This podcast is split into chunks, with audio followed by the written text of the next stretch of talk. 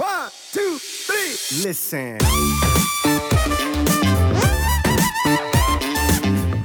Pausenzeit. Also meine Empfehlung dafür ist folgende. Sie sollte so lange sein, dass wir aus dem nächsten Satz das maximale Potenzial für einen ja, optimalen Hypertrophie-Reiz ziehen können. Und da ist die Zeit der Pause, da kann diese Pause auch sehr, sehr lang sein. Ähm, sehr, sehr lang ist jetzt ein dehnbarer Begriff im wahrsten Sinne des Wortes. Aber wenn man sich jetzt Pausenzeiten setzt, wo man, ähm, wo man entsprechend auf Dauer halt sein Potenzial rein von dem, was man an mechanischer Last bewegt und was man an Wiederholung rausholen kann, weil man halt eine lohnende Pause hatte, so nennt man das äh, im, im, äh, im Sport. Ähm, sportfachlichen eine lohnende Pause, so lohnend, dass der nächste Satz wieder ja, ideal performt werden kann. Dann nimmt man sich einfach ganz viel Potenzial, wenn man jetzt rein auf Hypertrophie aus ist.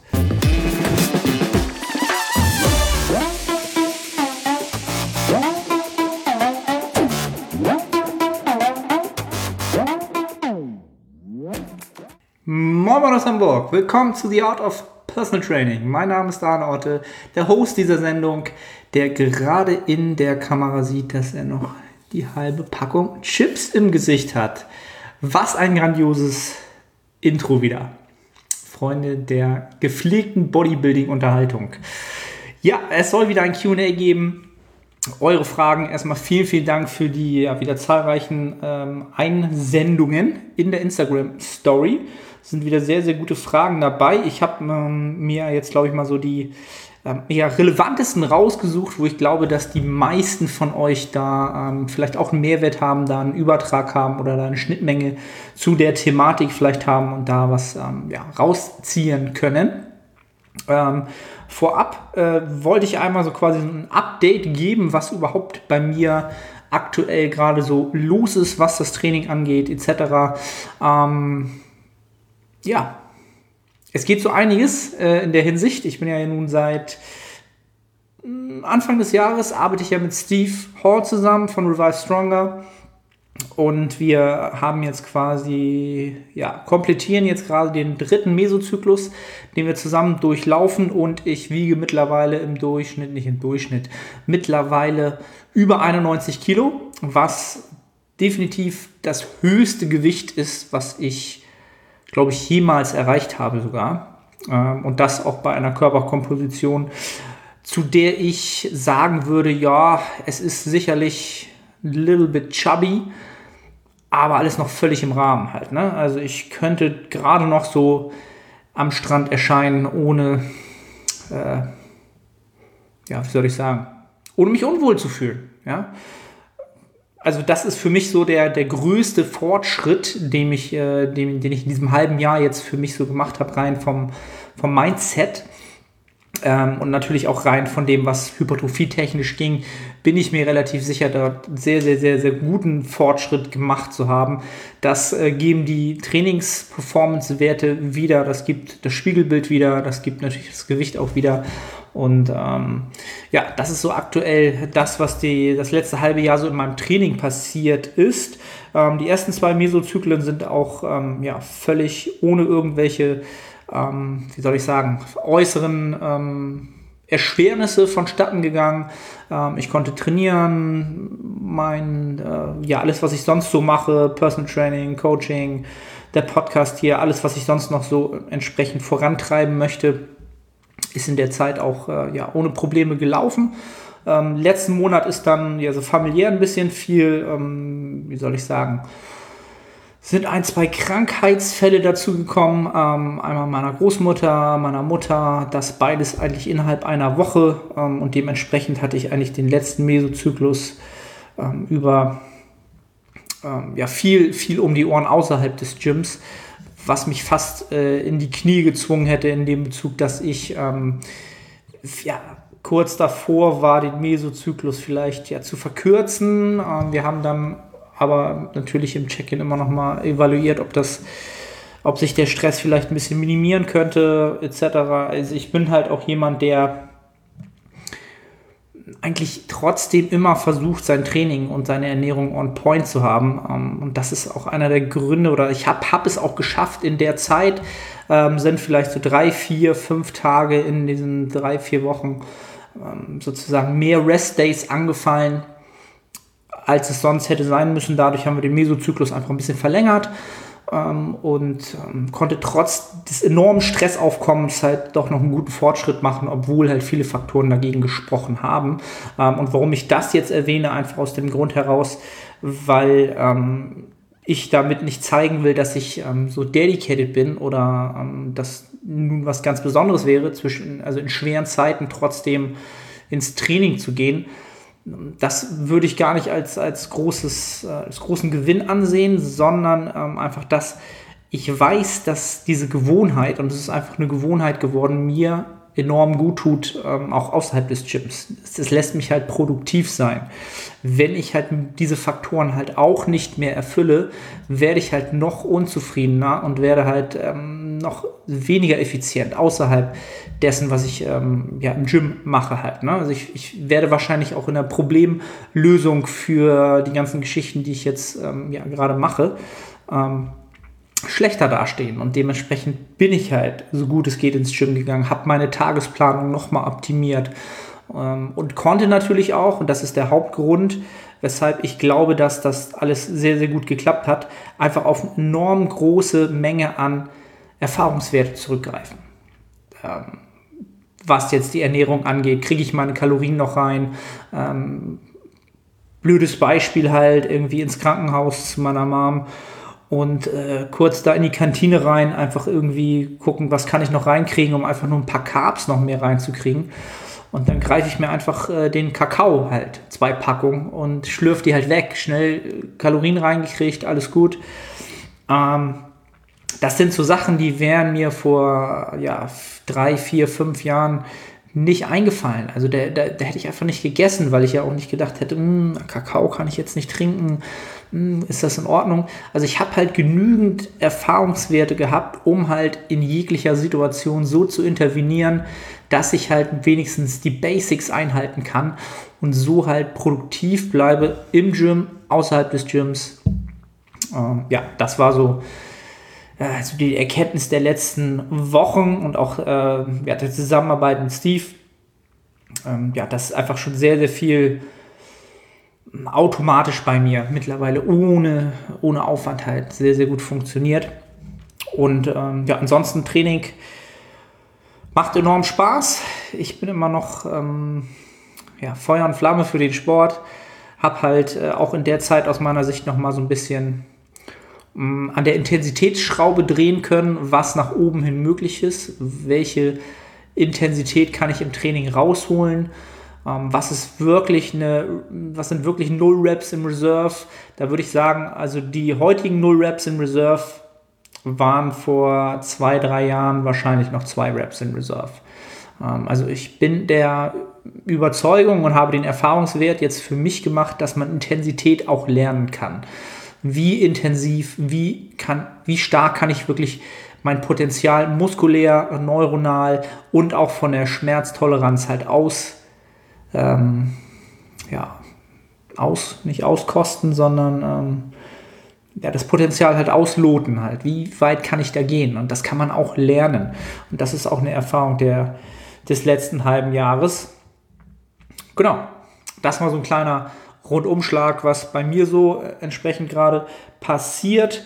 Deswegen war ich natürlich auch auf Instagram zeitweise ein bisschen ruhiger. Der Podcast hatte eine kleine Pause. Ähm, jetzt ist er aber zurückgekommen und das soll er auch weiterhin tun. Stresslevel ist weiterhin ja, relativ hoch bei mir, weil ich halt äh, ja, zwei, wenn ich fast sogar drei Haushalte führe, teilweise auflöse. Ähm, ja, weil meine Großmutter jetzt ins ähm, ja, Pflegeheim muss oder ins Altersheim muss. Und äh, ja, ich bin quasi federführend für das alles verantwortlich und das ist oh, Pain in the Ass mit, ja, brauche ich euch gar nicht mit zu langweilen. Ähm, na, wollen wir aber jetzt mal mit dem QA durchstarten. Wie gesagt, sind viele, viele gute Fragen dabei gewesen. Ähm, auch sehr, sehr interessante Fragen. Ähm, fangen wir einfach mal an. Ähm, der Josef hat gefragt, Pausenzeiten zwischen intensiven Sätzen, insbesondere Top- und Backup-Sets? Fragezeichen. Mm, also das Thema Pausenzeiten ist eins meiner, ja, ich will nicht sagen Lieblingsthemen, aber eins der Themen, die am meisten aus meiner Sicht missverstanden sind in diesem Sport. Aus dem Grunde heraus, dass ähm, die Pausenzeit, wenn ich da eine Empfehlung geben sollte, immer, wie soll ich sagen, ähm, bedarfsgerecht sein sollte. Also Pausenzeiten, ich muss hier mal ganz kurz, ganz kurz die Timestamps aufschreiben. Ich versuche mal so ein bisschen zeiteffizienter zu werden. Also nicht wundern, wenn ich jetzt hier gerade so ein bisschen tippe. Pausenzeit. Also meine Empfehlung dafür ist folgende. Sie sollte so lang sein, dass wir aus dem nächsten Satz das maximale Potenzial für einen ja, optimalen Hypertrophie-Reiz ziehen können. Und da ist die Zeit der Pause, da kann diese Pause auch sehr, sehr lang sein. Ähm, sehr, sehr lang ist jetzt ein dehnbarer Begriff im wahrsten Sinne des Wortes, aber wenn man sich jetzt Pausenzeiten setzt, wo man ähm, wo man entsprechend auf Dauer halt sein Potenzial rein von dem, was man an mechanischer Last bewegt und was man an Wiederholung rausholen kann, weil man halt eine lohnende Pause hatte, so nennt man das äh, in, in, äh, im Sport. Ähm, Sportfachlichen eine lohnende Pause, so lohnend, dass der nächste Satz wieder ja, ideal performt werden kann. Dann nimmt man sich einfach ganz viel Potenzial, wenn man jetzt rein auf Hypertrophie aus ist. Ähm, und was das äh, für Pausenzeiten sein können, dementsprechend, das kommt natürlich auch mal so ein bisschen darauf an, wie groß ist der Muskel, das heißt, ähm, ja, wie viel Ermüdung wird dort angehäuft ähm, in dem Moment, in diesem Satz. Und wie viel Zeit brauchen wir halt, um halt wieder lohnend Pause zu geben, um wieder ideal zu performen. Natürlich, je größer der Muskel, desto länger wahrscheinlich die Pausenzeit. Das heißt, der Quadrizeps wird sicherlich länger brauchen als der seitliche Schulteranteil, ganz, ganz klar. Und dementsprechend würde ich halt alles zwischen 60 und ähm, sagen wir mal zwischen einer Minute und vier Minuten definitiv für ähm, relevant erachten. Ne, in ja, wenn man dazu jetzt sozusagen die Größe des Muskels sieht, kann man sich da irgendwo dazwischen einordnen. Ähm, wenn man jetzt insbesondere ähm, aber auch nochmal ein bisschen äh, betrachtet, welche, welche Bewegung ist besonders ähm, ja, wie soll ich sagen, es ist, es ist eine Bewegung, die sehr viel Konzentrik hat oder sehr viel Exzentrik hat. Das heißt, wenn ich jetzt zum Beispiel ähm, das rumänische Kreuzheben nehme, dann habe ich natürlich auch sehr, sehr viel ähm, ja, exzentrische Arbeit, das Bremsen nach unten, da wo der Muskel bremsen muss. Und dort entsteht halt sehr, sehr viel ähm, ja, Zerstörung im Muskel, allein schon durch den Stretch. Und dementsprechend wird auch da, das ist auch noch ein Faktor, den man mit einbeziehen sollte, wird die Pausenzeit dort auch nochmal vielleicht einen Ticken verlängert. Das nochmal auch vielleicht so als kleinen Input, welche Faktoren man halt alle berücksichtigen sollte. Halt, ne? ähm, Compound Lifts werden natürlich, also die Grundübungen werden natürlich auch den Herz-Kreislauf deutlich mehr beanspruchen, also brauche ich auch da vielleicht dann ein bisschen mehr Pause. All das solltet ihr berücksichtigen. Ähm, und insbesondere Top- und Backup-Sets ähm, ja, ich denke mal, man meint Top- und Downsets. Also ein Top-Set ist halt das, wo ich das höchste Gewicht bewege in der Trainingseinheit, wo ich halt alle meinen, meinen Fokus drauf lege. Und nach einem Top-Satz entsprechend brauche ich natürlich die höchste, höchste Regenerationszeit. Ja? Und da kann auch sogar fünf oder sechs Minuten ein Zeitraum sein, der unter Umständen bei einer Kniebeuge oder beim äh, Kreuzheben sinnvoll sein kann, um danach in den äh, Downsets wieder zu performen. Ja, also ja. It depends, das, was keiner hören will, aber ich sag mal, alles zwischen 1 und 5 Minuten ist aus meiner Sicht völlig relevant. Nehmt euch lieber mehr Pausen, denn äh, der jetzige Stand, den wir haben, der Datenlage, geht halt ganz klar davon aus, dass wir natürlich möglichst viel mechanische Last und Trainingsvolumen ansammeln wollen, effektives Trainingsvolumen ansammeln wollen und äh, ja, die Pausenzeiten, ähm, ja, wenn man sie zu künstlich hochhält, wir entsprechend bei diesen beiden Faktoren halt Abstriche machen müssen und das würde ich halt nicht in Kauf nehmen. Ja, aktuell. Das dazu. Dann, nächste Frage. So, ich bin Multitasking noch nicht ganz so weit.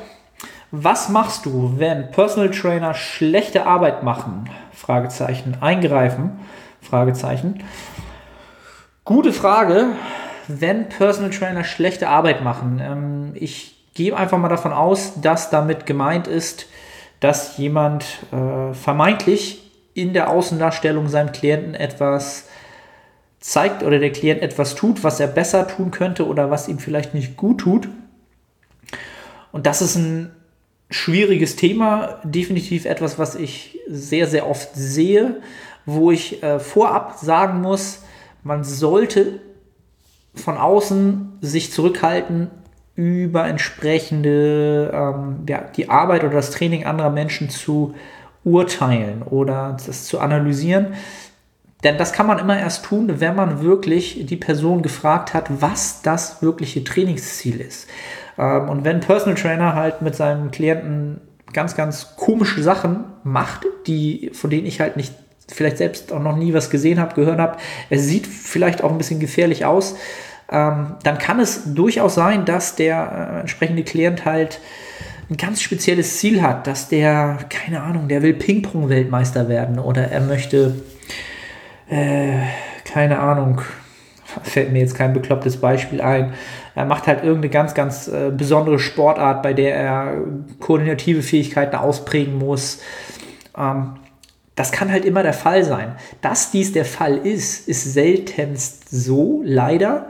Ähm, und ich weiß, glaube ich, auch, auf was so eine Frage ab, ja, abzielt, auf welche Art des Trainings. Wenn ich halt wirklich sehe, dass jemand ähm, ja, Übung ausführen lässt oder der Klient halt Sachen, ähm, also Bewegung ausführt, wo ich weiß, das wird ihm nicht gut tun, gehe ich trotzdem nicht dazwischen. Also ich würde das, würde ich nicht machen. Einfach, ähm, wie soll ich sagen? Jeder Klient hat natürlich die Möglichkeit, sich jemanden zu suchen,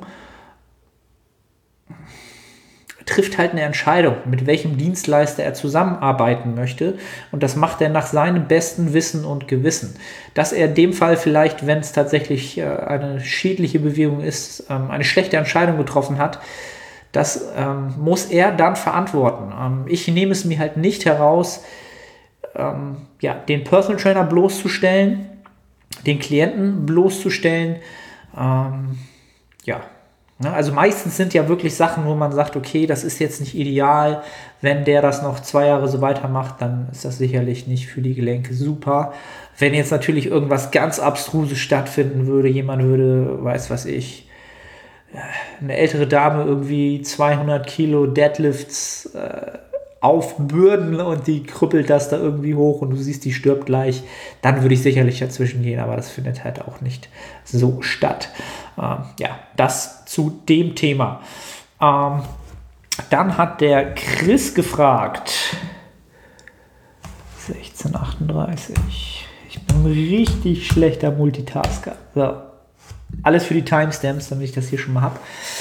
Die ROM, die ROM, Range of Motion, denke ich, meint er. Deine RDLs, Fragezeichen. Warum gehst du so weit runter? Was sind sinnvolle Anhaltspunkte? Also dazu sei halt gesagt, viele Übungen und insbesondere die RDLs ähm, als auch das Seitheben zum Beispiel sind Übungen, die bei jedem Menschen unterschiedlich aussehen werden, weil es halt wirklich auf die Biomechanik ankommt. Das heißt, welche, wie lang sind meine Knochen in Relation Oberkörper, Unterkörper, Hüfte, Knie verschieben. All das sind halt Faktoren, die ähm, entsprechend ab, äh, das Ganze ähm, darüber entscheiden, wie eine Bewegung sinnvoll aussieht, um einen bestimmten Muskel zu akzentuieren, um halt diesen möglichst gut in die Kontraktion zu bekommen. Ähm, meine RDLs sind ähm, so tief, weil ich einfach unglaublich lange Arme habe. Ja, ich nenne es immer die Arthur Spooner Arme. Und das ist einfach der Grund, dass wenn ich die Hüfte nach hinten schiebe, ja, meine Arme oder mein, die Hantel natürlich langsam dementsprechend nach unten wandert und meine ewig langen Arme halt es so aussehen lassen, als wenn die Hantel so weit runter geht. Und es, es muss dann halt auch so aussehen, um halt den idealen Stretch im Beinbeuger zu erhalten. Ähm, deswegen würde ich auch niemanden ähm, anraten, sich an meiner, ähm, an meinen RDLs unbedingt zu orientieren, weil ich halt eine eine Biomechanik habe, die sehr ungewöhnlich ist. Also die ist nicht sonderlich äh, fürs Bodybuilding gemacht. Habe ich ja auch schon mal im Podcast gesagt, es juckt mich halt nicht. Ich mache das Beste daraus, was ich habe. Ähm, aber ja, das sollte kein Anhaltspunkt sein. Also ein sinnvoller Anhaltspunkt für die Tiefe eines, einer, einer, einer, einer RDL, eine, ähm, des rumänischen Kreuzhebens, sollte es sein, dass du entsprechend so weit die Hüfte nach hinten schiebst, dass die Hantel so weit runter wandert, dass du den größtmöglichen Stretch im Beinbeuger hast. Ähm, sobald du diesen großen, gro größtmöglichen Stretch hast, solltest du die Konzentrik starten. Ähm, das heißt, du versuchst, soweit es geht, runterzugehen, einen Stretch im Beinbeuger zu haben und halt die Wirbelsäule neutral zu halten ähm, und nicht einzurunden entsprechend. Und dann hast du halt schon mal zwei gute Anhaltspunkte für die RDLs. Welche Range of Motion dann für dich die ideale ist, das wirst du mit der Zeit rauskriegen, entsprechend wenn du diese Übung halt unzählige Male gemacht hast. Ja, also solche Basic-Übungen, da ist auch immer entscheidend, Erfahrungswerte zu sammeln und wirklich rauszukriegen, welche Range of Motion ist für mich halt für die Hypertrophie sinnvoll. Da kommen dann wieder so ähm, ja, Begrifflichkeiten ins Spiel, die ich immer gerne nutze. Ähm, ja, volle Range of Motion und aktive Range of Motion, das heißt, wo ist der Muskel aktiv? Nur weil ich mich weiter bewegen kann in der Bewegung, bewegen könnte, heißt es nicht, dass es dann gerade sinnvoll ist oder dass es mir meine Beweglichkeit gerade hergibt. Also die Tiefe der, der, der RDLs kann auch ein bisschen variieren, je nachdem von Zustand des Körpers. Ne, von Tag zu Tag ein bisschen. Sollte nicht riesige Sprünge sein, aber auch das kann sein, entsprechend. Ähm, ja, das soweit zu den RDLs. So, dann sind wir bei Minute 2012. Arne tippt wieder. Und die Frage lautet von Patricia. Was hältst du von dem Ansatz 10 Satz Maximum pro Session pro Muskelgruppe für optimale Ergebnisse zu trainieren? Ähm, ich gehe mal davon aus, dass das äh, darauf abzielt, mh, mm, also ob es sinnvoll ist, das Maximum an, an 10 Sätzen pro Session pro Muskelgruppe Okay, also dass ich dieses Limit nicht überschreiten sollte oder das als Anhaltspunkt nehmen sollte für die ideale Hypertrophie. Zehn Sätze pro Session. Mm, das kommt natürlich auch so ein bisschen drauf an. Der Teufelsdreier, diese Faktoren arbeiten halt immer zusammen. Das heißt, ich habe ähm, einmal die Intensität, ich habe die Frequenz und ich habe das Trainingsvolumen. Ja, und äh, die Satzzahl, sind, das ist nun entsprechend das Trainingsvolumen. Und äh, wenn ich halt zehn Sätze pro Session habe, ja, dann ähm, müsste ich halt schauen, hm, okay, wo weiß ich halt oder was gibt die Literatur ungefähr her und was ist auch so eine anekdotische Evidenz, dass wir meistens sagen können, dass 10 bis 12, 10 bis 12, 10 bis 20 Sätze pro Woche halt ähm, ein Rahmen ist an ähm, adaptivem Volumen, was sehr, sehr gut funktioniert. In den meisten Muskelpartien, in den meisten äh, Szenarien für sehr, sehr viele Individuen. Individuen. In die Indivi Individuen. Oh mein Gott, ich glaube, ich muss das erste Mal den Podcast schneiden. Individuen. Richtig. So, Overreaching ist in full effect bei mir, Woche 5. Äh, ja, ich habe immer eine Ausrede, wenn ich mal wieder Sprachstörungen habe. Also, was ich damit sagen wollte, dass wir 10 bis 12 Sätze pro Muskelpartie pro Woche, also Zeiteinheit, ähm, als sinnvoll erachten können. Ähm, und da muss ich dann halt schon eine Frequenz von zwei ähm, ja, Einheiten pro Muskelpartie dann haben. Und dass ich dann diese, diese zehn Sätze nicht überschreiten sollte, um produktiv zu sein, ähm, dem könnte ich jetzt rein aus Erfahrungswerten ähm, von mir und von äh, den mit Klienten durchaus ähm, als ja, dienlich erachten ja, oder als ähm, sinnvoll oder ähm, beachtenswert er, ähm, erachten. Einfach aus dem Grund heraus, dass ähm, ja alles über 10, was weit über 10 hinausgeht, pro Einheit, pro Muskelpartie, ja, wahrscheinlich in die Richtung des, des äh, ja, wie nennt man es, Junk Volume geht, also nicht effektives Volumen geht, weil halt, wenn ich eine bestimmte Intensität bringe ins Training, also eine relative Intensität, dann werde ich halt, äh, ja, spätestens nach 10, 11, 12 Sätzen nicht mehr diese Intensität bringen und die Effizienz des angehäuften Volumens geht wahrscheinlich runter. Und dann macht es wirklich eher Sinn, in einer späteren Einheit in der Woche nochmal in diesem Bereich halt entsprechend effizient, effizient Volumen anzuhäufen, qualitativ Volumen anzuhäufen ähm, und habe dann ähm, ja, größtwahrscheinlich eine bessere, ein besseres Ergebnis für die Hypertrophie. So, ich hoffe, ich habe das die Frage richtig gedeutet ähm, und dementsprechend auch eine Antwort geben können. Ähm, ist äh, ganz klar auch etwas, was äh, man ja täglich wiederfindet oder was viele wahrscheinlich auch ähm, intuitiv richtig machen. Ähm, selbst wenn sie jetzt nicht periodisiert trainieren oder ihr Training tracken, sondern ähm, die meisten merken dann, dass es dann bergab geht. Und ähm, ja, dazu kommen wir aber später nochmal bei einer anderen Frage, die ich auch sehr, sehr gut fand. Gut fand, Gottes Willen. Das wird äh, ein Podcast der Extraklasse ähm, rein. Äh, von der Aussprache. Also, was wollte ich sagen? Das war die Frage quasi. So, nächste Frage. 24, 25 Minuten in. So. Nächste Frage kommt von Paddy. Paddy II. Paddy. Ist ein stetiger Pro Progress, Progress im Training trotz Kaloriendefizit möglich? Ob man sich halt stetig äh, progressiv steigern kann im Training, obwohl man ein Kaloriendefizit ähm, ja, entsprechend vorliegen hat oder vielleicht auch schon länger hat. Aus meiner Sicht ist das definitiv möglich wenn man entsprechend sein Trainingsvolumen sinnvoll gestaltet und sein Trainingsvolumen an das anpasst, was man an Regeneration halt ähm, zur Verfügung hat. Ja? Und dementsprechend ist ganz oft nicht der Faktor, dass du im Training deine Progression ähm, nicht halten kannst oder vielleicht sogar äh, schwächer wirst ähm, über, über einen Zeitraum eines, eines Kaloriendefizits, liegt aus meiner Sicht ganz, ganz oft daran, dass halt ähm, ja, viel zu viel Trainingsvolumen halt ähm, entsprechend trainiert wird. Ja? Das Trainingsvolumen, was man halt in, einer, in einem äh, hyperkalorischen Zustand halt regenerieren kann, ist halt ein ganz anderes als das, was ich halt ähm, bei einem Kaloriendefizit und äh, je höher das ist, dann halt auch noch regenerieren kann. Und wenn ich dieses Trainingsvolumen halt ähm, entsprechend dort darauf anpasse und heruntersetze, dann werde ich halt auch meine Loads halten können oder unter Umständen auch noch eine ganze Zeit lang progressiv sogar nach oben fahren können. Ja, also der limitierende Faktor ähm, aus meiner Sicht in einer Diät ist nicht, ähm, dass ich nicht mehr genug Carbs bekomme und dies deswegen im Training keine Power habe. Ja, die Glykogenspeicher sind nie so ganz leer, dass das der limitierende Faktor enorm wird, wenn wir jetzt nicht im äh, Wiederholungsbereich von 12, 15 plus arbeiten.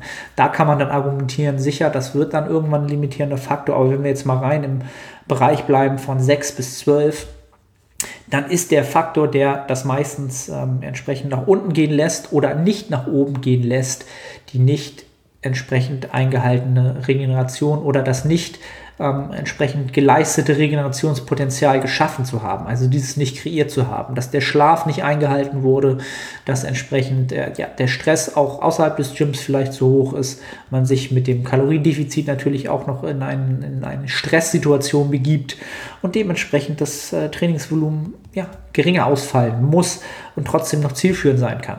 Ja, das einmal dazu. Und ein zweiter Faktor ist natürlich ganz klar auch das Mindset.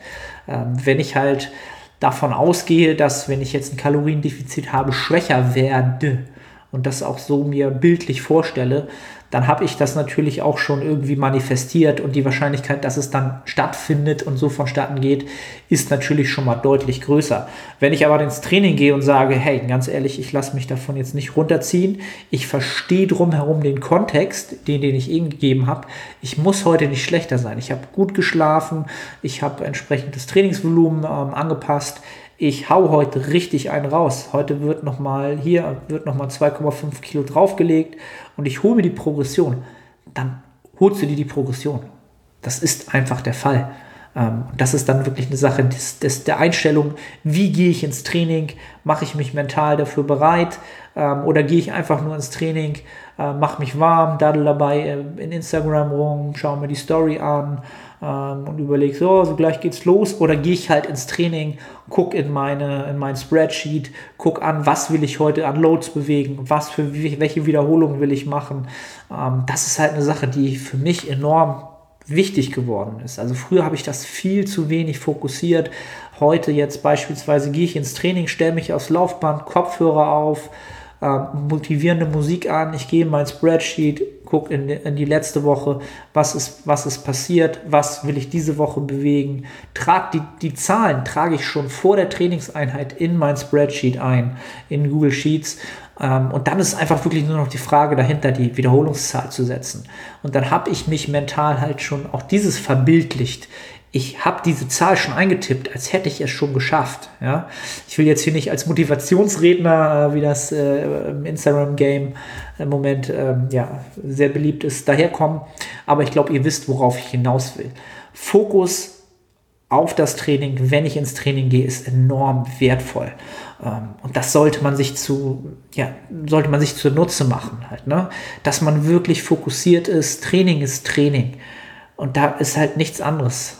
Und wer, wer da natürlich noch Potenziale hat, der hat, der hat da noch riesig Potenzial noch im Training an Intensität zu gewinnen.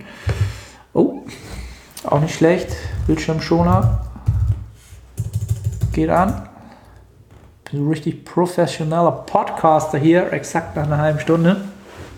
Okay, das, ich glaube, ich nenne das äh, QA Pleiten, Pech und Pannen. Sorry for that. So, das war das. Ähm, dann die nächste Frage. 3027 kommt von. Wo ist er jetzt? Einmal wieder Instagram öffnen. Bestens vorbereitet. Und zwar, wie wichtig ist Mealtiming deiner Meinung nach und wie die Mahlzeiten aufteilen? Fitness Nico Motivation. Ja, Fitness Nico Motivation hat eigentlich immer eine Frage am Start. Also, folgendes würde ich zum Thema Mealtiming sagen.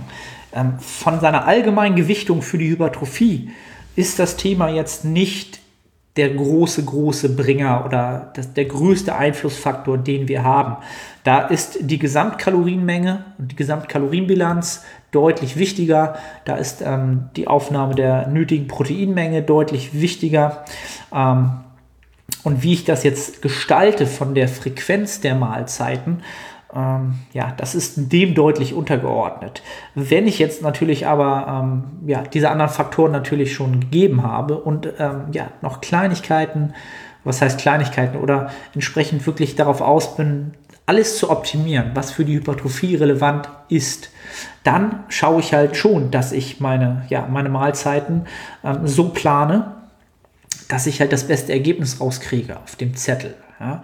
Und da würde ich dann halt ganz klar empfehlen, drei bis vier Protein Feedings über den Tag verteilt, ja, also alle drei bis fünf Stunden, so in dem Schnitt, um halt äh, ja, die Muskelprotein-Biosynthese möglichst oft, möglichst hoch zu halten und diese wieder zu triggern, wieder hochzufahren und eine möglichst hohe Zeit oder viel Zeit in diesem höchsten Niveau der Muskelprotein-Biosynthese zu verbringen. Ähm, Ne? Also das jetzt mal rein von der ähm, Anzahl der Protein-Feedings. Ähm, wenn man dann nochmal drüber nachdenken möchte, okay, wo platziere ich so meine Carbs, dann würde ich diese ganz klar vor und nach dem Training im Gro, ne, prozentual dort ähm, entsprechend platzieren, um halt äh, fürs Training gut gewappnet zu sein, um nach dem Training die möglichst beste, das äh, beste Milieu für die Regeneration zu gewährleisten. Und das wären eigentlich auch schon so die, zwei Sachen, die, die ich jetzt hier noch anmerken würde, wenn es jetzt ums Meal-Timing geht. Ähm, wenn man es dann nochmal weiter ganz äh, verspitzen möchte, dann könnte man drüber nachdenken, halt nach dem Training möglichst low fat das Ganze zu halten, damit man möglichst schnell die Carbs ins System bekommt.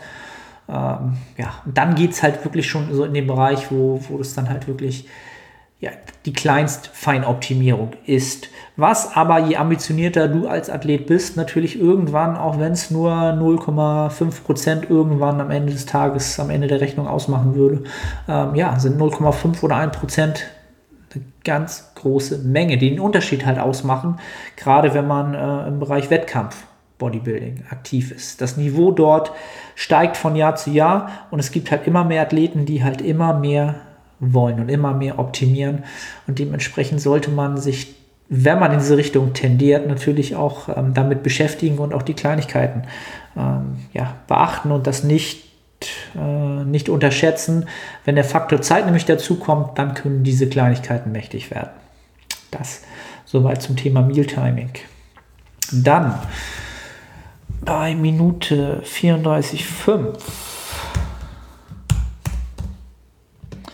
Periodisierung, Fragezeichen. Wie sind Menschen früher ohne Periodisierung hypertrophiert? Phil to the hill fragt das. Sehr, sehr geile Frage, denn ähm, die Antwort wird die meisten wahrscheinlich jetzt ein bisschen irritieren. Ähm, die Menschen früher sind nicht hypertrophiert, wenn sie nicht periodisiert haben.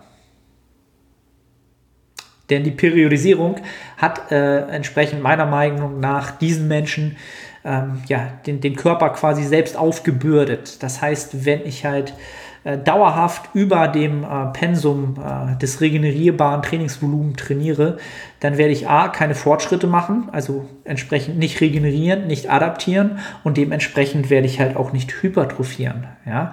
Und äh, wenn Menschen das früher natürlich nicht, ähm, ja, wie soll ich das sagen, nicht auf dem Zettel hatten oder das auch nicht getrackt haben, dann liegt es, äh, ähm, haben sie das Ganze aber natürlich autoregulativ gemacht. Das heißt, äh, sie haben natürlich lange dann irgendwie trainiert, keine Adaption gemacht und haben natürlich gemerkt, irgendwas stimmt nicht. Ich passe das Ganze an und haben ähm, ja eine nicht bewusste Periodisierung sicherlich gemacht. Ja? Ähm, man muss ja auch nicht alles wirklich periodisieren, sondern man muss es halt ähm, ja, so lange betreiben, oder bestimmte Maß, bestimmte Prinzipien verfolgen ähm, und dann ja, Methoden anwenden, um halt sein Trainingsziel zu erreichen. Und wenn man das nicht mehr tut, dann muss man halt Anpassungen vornehmen. Die Periodisierung sieht dieses einfach vor, dass sie dem vorgreift, dass sie ähm, im Vorhinein prophylaktisch halt entsprechend bestimmte ähm, Parameter eingehalten werden, damit ich halt nicht in diesen Bereich komme, wo ich stagniere. Ja, das ist halt ein anderer Ansatz. Das ist halt entsprechend, ähm, ja, da gucke ich halt vorher, plane ich das Ganze. Die andere Variante früher ist halt, wenn irgendwas nicht funktioniert, dann passe ich es halt an. Ja, ähm, also die Menschen früher hatten auch irgendeine Art der Periodisierung oder einer Adaption für ihr Training ähm, oder haben die Leute auch immer noch, die jetzt ganz intuitiv trainieren. Ähm, was halt auch die, aus meiner Sicht, die höchste Form, die höchste Form des Trainings ist. Also wenn du wirklich ein, ähm, ja, irgendein IFBB Pro hast, ähm, jetzt mal die ähm, unterstützten Substanzen außen vor, die haben aus meiner Sicht, ähm, wenn es wirklich gute Athleten sind, auch den Erfahrungswert, wie viel kann ich heute im Training abrufen und komme ich damit davon? Werde ich damit besser? Oder wann muss ich mal weniger machen? Wann gibt es heute keine Squats, sondern heute gibt es halt nur die Beinpresse? Das sind halt Erfahrungswerte, die halt nach Jahrzehnten Training ähm, zusammenkommen und die einen Athleten dann halt auch wirklich jetzt ja, mächtig machen halt. Ne? Also ich glaube, dass es schon sowas geben kann wie intuitives Training, aber auch nur mit den Erfahrungswerten der Jahre und Jahrzehnte. Ja, und solange man diese nicht genügend angehäuft hat, ist das Tracken des Trainings und äh, eine gewisse Periodisierung sicherlich ähm, für den Zeitraum ja, deutlich produktiver. Ja? Also, die Menschen früher sind hypertrophiert, weil sie halt bestimmte Prinzipien eingehalten haben. Ja, das soweit dazu. So, ebenfalls fragt Phil to the Hill. Sehr, sehr geile Frage. Aus folgendem Grunde heraus. So, stimmt mit der Minutenanzahl. Ähm, Konkurrenz durch Podcast-Gäste, wie zum Beispiel Jan Frisse. Potenzielle Kunden wandern ab. Sehr, sehr gute Frage und ähm, ja, ob ich mir darüber sozusagen Sorgen mache, ob ich das als Konkurrenz sehe. Und das sehe ich halt überhaupt nicht so. Im Gegenteil. Also, wenn ich jemanden im Podcast habe oder allgemein, bin ich mir sehr, sehr sicher, dass es so viele gute, kompetente Coaches gibt, Coaches gibt dort draußen, die sicherlich auch, ähm, was jetzt rein das äh, Fachwissen angeht, viel, viel, viel, viel, viel kompetenter sind sogar als ich und die noch deutlich mehr Wissen sogar haben als ich. Und da habe ich auch gar kein Problem damit, das entsprechend ähm, ja einzugestehen. Ähm, und auch zu, zu wissen, dass es auch Leute gibt, die, die da einfach vielleicht ja deutlich mehr Wissen haben und belesener sind. Ähm, und deswegen sehe ich es trotzdem nicht als Konkurrenz. Denn wenn es um das Thema Coaching geht, dann sehe ich halt meine Stärke ganz klar darin und das äh, bestätigen mir meine Klienten halt auch immer, immer wieder, ist meine Kernkompetenz oder das, was ich sehr, sehr gut kann, wirklich ja, the art of personal training das Zwischenmenschliche, das äh, große Ganze zu sehen, den Menschen als Ganzes zu sehen um, und entsprechend dort Anpassungen vorzunehmen und in weiser Voraussicht Anpassungen vorzunehmen, zu schauen, was ist in der Vergangenheit passiert, was könnte deshalb entsprechend in der Zukunft sinnvoll sein. Ähm, und das ist meine Stärke und dass ich natürlich trotzdem immer auf dem bestmöglichsten Wissensstand sein möchte, was die Datenlage hergibt und was es für Indikatoren gibt, die sinnvoll sein könnten, da bin ich immer hinterher. Aber es wird immer jemanden geben, der dort äh, ja einfach kompetenter ist und das ist auch völlig in Ordnung. Aber das ist trotzdem keine Konkurrenz in dem Sinne, weil jeder Mensch hat ähm, eine Menschen-Personengruppe, mit der er produktiv kommunizieren kann und ein Coaching produktiv machen kann. Ähm, das reine Programming allein macht den Klienten nicht effizient. Ähm, und das ist halt auch eine der coolsten oder wichtigsten Aussagen, die ich im Podcast mit Jan, glaube ich, so rausgearbeitet habe. Der Klient muss dem Coach vertrauen und den Gesamtkontext kennen, warum das Coaching so aufgebaut ist. Und sobald das Vertrauen da ist, wird einfach viel effizienter mit diesen ähm, äh, Prinzipien und den entsprechenden Methoden gearbeitet. Und das macht das Ganze halt so effizient. Ähm, von daher mache ich mir da keine Sorgen, dass äh, potenzielle Kunden abwandern. Und wenn sie das tun, dann freue ich mich für diese potenziellen Kunden, weil sie einen Coach haben, mit dem sie besser resonieren, wo sie äh, mehr Vertrauen haben, äh, wo das besser zusammenpasst und die werden zusammen produktiv was viel Besseres schaffen, als ich es mit dem Klienten geschafft hätte. Und da bin ich völlig cool mit. Es geht nicht darum, wer die meisten Klienten hat und äh, wer am meisten respektiert ist und so weiter und so fort. Das ist halt alles Ego. No problem jedem das seine, überhaupt gar kein Problem. Deswegen finde ich die Frage super cool. Ähm, und Jan ist definitiv einer der kompetentesten Coaches, die ich hier im deutschsprachigen Raum kenne. Und von daher ähm, mache ich mir da keine Sorgen, sondern bin immer froh, seine, ähm, ja, ihn im Podcast zu haben, ähm, zu hören, was er zu sagen hat. Da können viele, viele Coaches äh, ja, viel, viele Sachen daraus lernen oder auch rein Hypertrophie begeisterte Menschen. Und von daher wäre das äh, ja der falsche Gedankengang. Oder kein sinniger Gedankengang, sagen wir es mal so. So, also sehr gute Frage. Um, next one. Wie viel haben wir? 41. 42 Minuten. Wie schädlich ist Cortisol für den Muskelaufbau? Maßnahmen dagegen von Michi Müller. Michi, also Cortisol ist jetzt rein, wenn man es äh, aus dem Gesamtkontext nimmt, äh, sicherlich für den Muskelaufbau schädlich. Ja, und sogar sehr schädlich unter bestimmten Faktoren. Ähm, das war es dann aber halt auch schon. Halt, ne? Wir müssen halt eine gewisse Menge Cortisol immer in Kauf nehmen, ähm, allein schon durch den Trainingsstress. Ja? Du kannst nicht Cortisol im Training gleich unterdrücken, in der Hoffnung, dann mehr anabole Prozesse als katabole Prozesse zu produzieren. Ähm, das Training an sich produziert halt erstmal katabole Prozesse auch. Ne? Das ist Faktum.